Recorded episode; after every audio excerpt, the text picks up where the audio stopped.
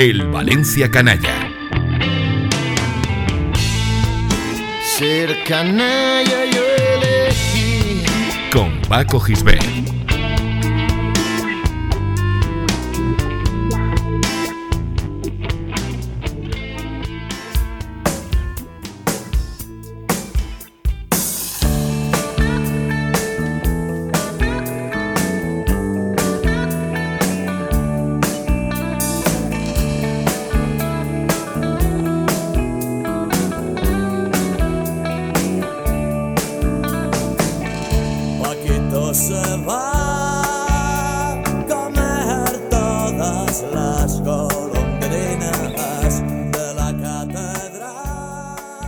Que un futbolista que milita en el Valencia sea pretendido por el Real Madrid provoca que la afición valencianista encienda sus alarmas y se movilice para evitar su fuga hacia el club capitalino. Las fuerzas vivas del valencianismo combaten con sus armas la tradicional ofensiva madridista para llevarse, por el menor precio posible, a un jugador del Valencia que por unas razones o por otras ha suscitado el interés del todopoderoso club madrileño.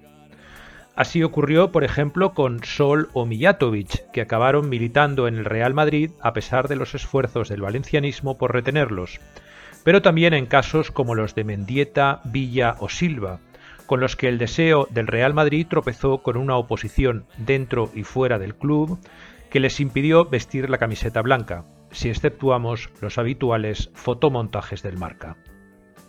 Hay un caso, sin embargo, en el que el deseo de tener en sus filas a un futbolista del Valencia por parte del Real Madrid no solo no despertó animadversión por parte de la parroquia valencianista, sino que provocó primero extrañeza y más tarde, cuando el jugador se fue al club mesetario, verdadero pitorreo. Fue el caso de Francisco Muñoz Pérez. A Muñoz Pérez le llamaban Paquiqui en Málaga, el lugar en el que nació y se crió este lateral zurdo de buen toque de balón que era la joya de la cantera malacitana a mediados de la década de los 80. El Valencia tenía muy poca pasta en aquellos años, pero rompió la hucha de cerdito que algún directivo debía de tener en algún rincón de su casa, cubierta de polvo, y desembolsó 60 millones de pesetas por aquel prometedor defensa. Lo mismo que había pagado por Diarte una década antes, lo pagó por el tal Paquiqui. De manera que en el verano de 1985 se presentó en Valencia un futbolista de pelo ensortijado y algo barrilete, que ya no se llamaba Paquiqui, sino Muñoz Pérez. Su comienzo en Mestalla no pudo ser peor, ya que en la vuelta de honor del equipo tras la presentación sufrió un tirón y se tuvo que retirar lesionado. Toda una premonición de lo que iba a pasar con él en el Valencia. Enseguida vimos que por mucho que fuera la perla de la cantera del Málaga, en Valencia era pura bisutería barata. Fue titular en aquel año, entre otras cosas, porque Di Stéfano lo reconvirtió en centrocampista defensivo al llegar al banquillo, dadas las vías de agua del medio campo valencianista en aquella temporada. Muñoz Pérez no subía el nivel de un equipo mediocre que acabaría con sus huesos en la segunda división, y pese a que continuó en el club durante la campaña en la que el Valencia militó en la División de Plata, con el ascenso vio que la reconstrucción del equipo no pasaba precisamente por contar con él como uno de sus pilares. Una pena, porque Muñoz Pérez era un poco lo que fue años más tarde Joaquín para el vestuario. El tipo simpático y divertido que contaba chistes, cantaba canciones y animaba al personal aunque fuera un tuercebotas en el campo. Y entonces pasó lo más increíble del mundo.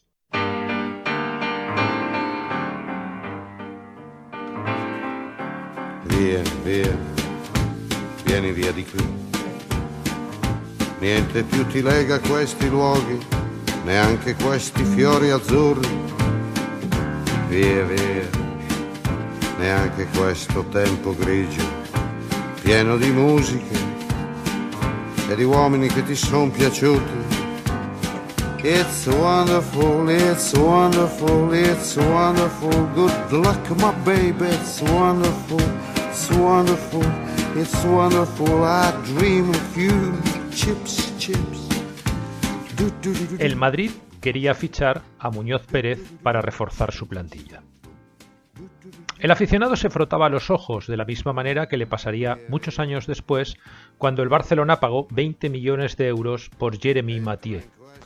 Pero la directiva, en plena fase de ahorro económico, no estaba como para tensar la cuerda y acordó una cesión al club capitalino con el fin de quitarse del medio la abultada ficha del malagueño. A pesar de los términos del acuerdo, Muñoz Pérez no volvió nunca al Valencia, tras pasar un año en el Real Madrid, en el que sumó un título de liga a su palmarés después de jugar solo un partido de aquel campeonato con el equipo de los Michel, Butragueño, Hugo Sánchez o Gordillo. Se marchó al Ceuta con 28 años en lo que fue el final de su carrera profesional.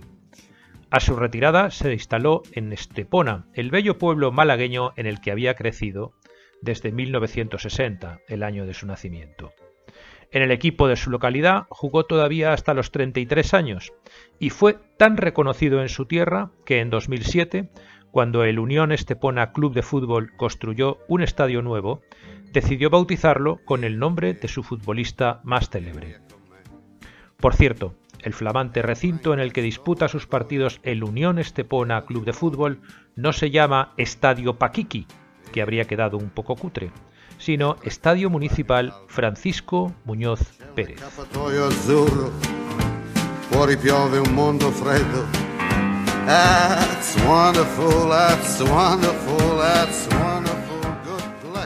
Escucha todos los programas en plazaradio.es y en valenciaplaza.com. Suscríbete a nuestros canales en Apple Podcast, Spotify, Evox y Google Podcast. Descarga la skill para Alexa de Plaza Radio o envía un WhatsApp al 605 66 36 70 para recibir cada nuevo episodio. También puedes seguirnos en Facebook, Twitter e Instagram.